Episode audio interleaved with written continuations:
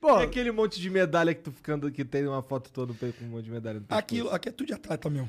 Mas a gente. que é foda também. Pra caralho, cara. Eu sou muito realizado, graças a Deus. Graças a Deus. Eu.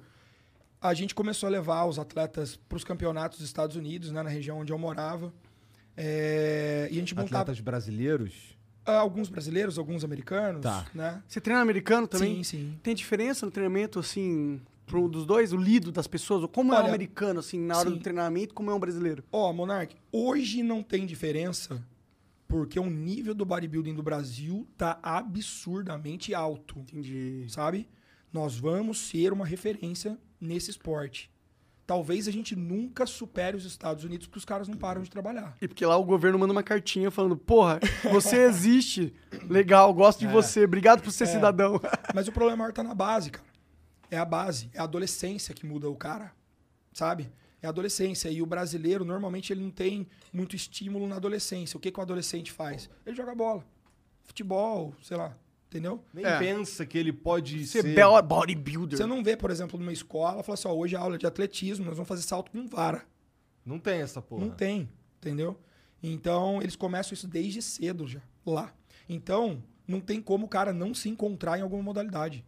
Eu, por exemplo, eu, eu não posso falar isso cientificamente, mas eu, com a experiência que eu tenho de 20 anos, eu tenho plena convicção que todos nós nos encontraríamos em algum esporte. A gente tem predisposição genética pra alguma coisa, cara. Deus mandou a gente com dom, mano. Eu tenho certeza.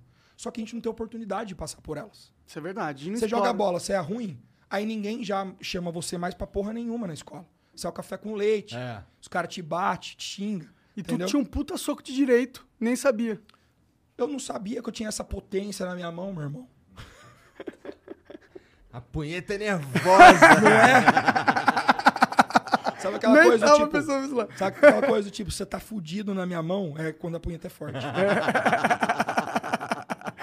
Mas aí você falou que você pegou vários atletas. é, teve qual que é o seu atleta mais bem sucedido, assim? Ah, a tua cara, esposa? Eu considero a minha esposa, eu já preparei, obviamente, atletas que chegaram mais longe do que ela. É, o meu grande trunfo foi no ano passado, eu coloquei uma atleta no Mr. Olímpia, que é a maior competição que existe, né?